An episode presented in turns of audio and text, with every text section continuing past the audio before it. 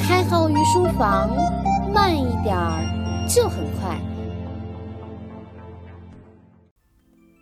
开号本人有一个小习惯，那就是喜欢在听音乐的时候看书、写播讲的稿子。当然，这个音乐必须是纯乐，完全没有歌词的那种音乐，否则我就容易把歌词写在稿子里。而且听那种带歌词的歌曲呢，往往不容易让我集中注意力。这就是我们大脑重要的工作机理。如果听有歌词的音乐，我们会下意识地发出一个冲动，我们会想这个歌词说的是什么，甚至我们还会跟着唱。所以，大脑会在我写作、看书任务尚未完成的时候，切换到对歌曲的解读上来。这种反复的切换对于我来说是疲惫的，甚至是不快乐的。人们会下意识地避开这种状况，要么关掉有歌词的音乐去集中写作，要么停止写作去集中精力听音乐。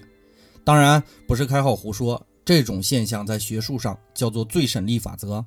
而如果我们保持这种反复切换任务的行为，是不利于集中注意力的。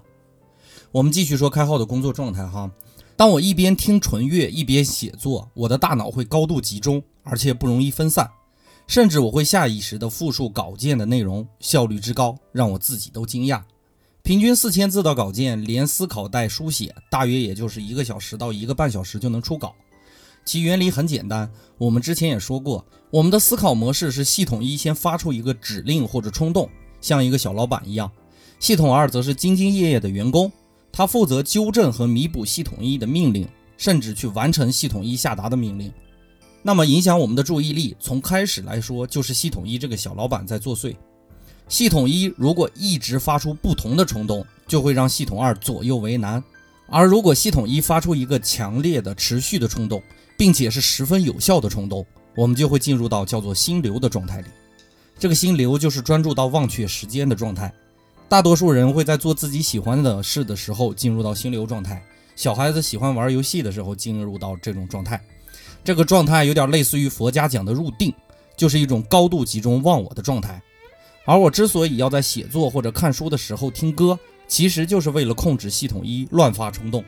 如果你不相信，你可以在下午时分买一份甜点，然后坐在甜点面前看书。我保证你控制不住吃掉甜点的欲望，而且你的书一定也看不进去。所以，纯乐对于开号来说是有取悦系统一的功效，而这个时候呢，系统二全力开动就不会受到影响了。人在这种状态下很容易达到心流的状态。那么，知道了这些，如果你的孩子学习的时候要么想上厕所，要么想找吃的这样的情况，你是否有办法了呢？自我控制和认知努力本身就是大脑最重要的工作，简而言之就是让你去学习，这呢就是认知努力。而且不准你分神，这就是自我控制。这样的行为很困难，不要说孩子了，甚至很多成年人都无法做到。开号不是给大家开脱哈，开号要说一个很严肃的问题：如果系统二在全力开动的时候，比如算题呀、看书啊、思考啊、做精密的工作呀，那么这个时候容易受到系统一的干扰，比如饥饿感，比如尿急，比如去看手机刷一下朋友圈的冲动，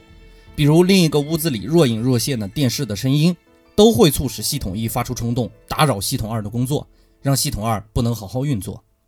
我们的系统二在工作的时候需要一个独立的，甚至没有杂念充斥的空间。所以读书难并不是各位的毛病，而是我们本身就是这样的生理结构。如果你非要强制化的让自己进入这种专注的行为当中，反倒会进入另一个极端，那就是自我消耗。我们举个例子，最差的考试前安慰，往往就是不要紧张这样的字眼。不要是对自我控制的要求，紧张是自身趋向。这样复杂而且机理上矛盾的指令，会让系统一和系统二宕机，从而适得其反，产生自我消耗的反应。再比如，我们对矛盾事物的选择，比如中午是在家吃饭还是出去吃饭这样的问题，其实选择哪个都无所谓好坏，但是两头必有所失。选择在家吃呢，就得承担做饭的劳累；而选择出去吃呢，必须承担多余的经济支出。夫妻之间所谓的柴米油盐酱醋茶的争吵，多半都是这样的矛盾的选择造成的。这也说明了选择恐惧症的来源机理，是因为我们想通过拖延来避免自我消耗的反应。当然，还有一些老板在给自己的策划人员下命令的时候，如果下命令的方式不当，也会让策划人员头脑一片空白。比如，老板的下一个策划案是让人眼前一亮的策划。或者要做一次爆炸性的传播，类似于这样混淆的命令，都容易让人没有头绪，进入到自我消耗的阶段。自我控制需要系统二驱动，而系统二需要系统一来驱动，而系统一的自主敏感程度往往不是我们能直接控制的，这让我们绝望地发现，原来专注本身是一件很难做到的事情。结合上节来看，想要美，真的要豁出去呀！再说句不是题外话的题外话哈，古代有种说法叫做“穷文富武”，是从成本的角度来解释的。穷人更要有获取财富的欲望，所以要去学文。孔子都说过“学而优则仕”，说明你学习好了是可以当官的。而学武难免有个磕磕碰碰，容易让身体受伤，并且身体对于热量的要求较高，需要经济基础来做担保。在我看来，无论做什么事情，最好能有一个吃饱饭的基础要求。也就是说，无论你学文还是学武，都要有一定的经济基础。饿着肚子去创业，对生活最基本的要求会分散你的注意力。而那种手里有几个钱不耽误生活的情况下去做事的人，往往更容易成功。这也是我经常劝告我的听众的时候说的那些话。好的创业项目要先想好怎么养活自己，然后再想做大，否则人是不会集中注意力的。如果我们把个人塑造逻辑化，不难发现，个人塑造大致可以分为两种，一种是我们上面讲到的专注型的，也就是通过长时间的投入来换取个人塑造，类似于修行。另一种是通过短时间的爆发，类似于顿悟。而对于修行呢，个人素质要求一定是耐力；而对于顿悟，个人素质要求确实是聪明。那么剩下的时间，我们来简单的分析一下聪明是个什么东西。如果细心观察的伙伴一定会发现，聪明人有几个特征：第一，就是他解决问题的方法很多样；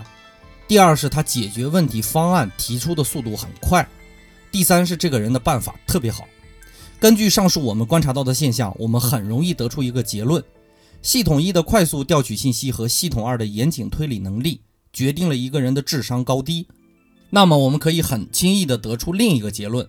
聪明不仅是指推理的能力，也是指在记忆中搜寻相关信息和在必要调动注意力的能力。侧面的说明，智商高的人更容易集中注意力，并且有较强的自控能力，容易专注于某件事情。并且善于集中处理这些事情，而智商低的人则表现出注意力差，不能专注，不能专心，甚至在生活中处理自己生活问题的时候，也会表现出不忠贞的状态。比如自然界的动物都有这样的特性哈，肉体量级基本类似的情况下，单一配偶的动物往往比多个配偶的动物智商要高。比如信鸽的智商就很高，而信鸽对于配偶的忠诚程度往往是很高的。情感在某种程度上也会干扰我们的系统一和系统二，让我们自我控制和认知努力变得较为吃力。而多个配偶则会分散一个人的注意力，也会导致智商水平偏低的情况。如果你身边的朋友最近有新的恋爱的对象，你可能就能敏锐地感觉到，甚至伴侣之间如果有一方有出轨的现象，另一方也会感觉到。这是因为人在刚开始恋爱的时候会分散注意力，进而导致思维不集中。比如突然出现的傻笑，就是因为注意力根本没在当前这件事情上，而已经被和另一半的回忆给分散掉了。这也侧面的解释了恋爱的时候智商低的原因。当然，开号说这些不是说不让大家去谈恋爱，只是客观的说明这个问题。而那些智商高的人呢，会下意识的把感情变为单一的模式，比如只有一个伴侣。从成本的角度来说，这是相对比较符合最省力原则的。高智商的人通常对于任务的剖析和下达比较明显，而且比较强烈，导致他们不会去做过多无谓的欲望宣泄，从而我们认为高智商者大多都保持忠贞的生活状态，并不是道德上的约束，而是智商高的体现，是一种下意识的成本优化的行为。进而我们推定出，互联网碎片的信息也会影响我们的智商水平。越是在信息膨胀的时代，我们越要摒除欲望。越要专注于你想专注的事情，降低干扰因素，从而从根本上解决互联网的副作用。有机会呢，我给大家讲讲卡尔先生所著的《浅薄》和《玻璃笼子》这两本书，其内容阐述的就是我们现代人在信息膨胀下的一些副作用。既然知道了智商和注意力甚至自控力有绝对的关系，那么我们现在再回到第一个问题，也就是如何达到心流的状态。首先，我们要有个良好的直觉，这和你的教育息息相关。这样系统一才会发出一个良性的冲动。当你发出一个强力的良性的冲动之后，你需要找一个不需要占用太多脑力的行为，并且十分喜欢的行为，比如听纯乐啦，比如散步啦，甚至我有个朋友在思考的时候喜欢挠头发，从而暂时性的封闭你系统一的冲动，让之前系统一的冲动持续的指导系统二去运作。这样的情况下，一般比较容易投入到工作中来。甚至有种说法，人在憋着大小便的时候更容易集中注意力。当然，这种方法别试哈，对身体不好。这个机理也是如此，因为系统一正在被占用着，不会给系统二下达其他的命令，也就不会让系统二进入到自我损耗的过程。这也解释了为什么茶道可以让人修身养性，因为你在摆弄茶具的时候呢，多半是系统一在运作，你的系统二接受到单一的冲动，进而集中注意力去思考。很多人喜欢在茶桌上谈事儿，也是这个道理。当你找到了一个可以占用你系统一的冲动的行为之后，下一步就是持续的发出这种冲动。比如在喝茶的时候，你想要清楚什么什么问题；比如在听音乐的时候，就是为了写作。当这种习惯建立起来的时候，我想你进入到了专注的心流状态就不远了。我要补充的一点，那就是一个平和的环境、简单的社交关系，对于集中注意力也是很有帮助的。就像我们今天策划跟我讨论问题的时候，我总用系统一和系统二来解释我们的行为。我策划开玩笑跟我说我魔怔了哈，我跟他说了这样一句话：不分魔不成佛。这也许就是专注的开始吧，因为我的系统一的冲动就在这里，它让我疯狂的去思考我当下的内容，没日没夜不分场合。而我的系统二呢，并不会被我的系统一所干扰，持续的逻辑推演必定让我的知识摄入和应用达到最好的状态。所以，我所理解的心流就是无处不在、无处不能的应用。这种应用很容易让我保持一种专注的姿态。本节的御书房就播讲到这里，感谢大家的收听。稍后我会把本节的文字版的内容发布到微信公众号“开号御书房”里的。感谢大家宝贵的时间，我们下节再见。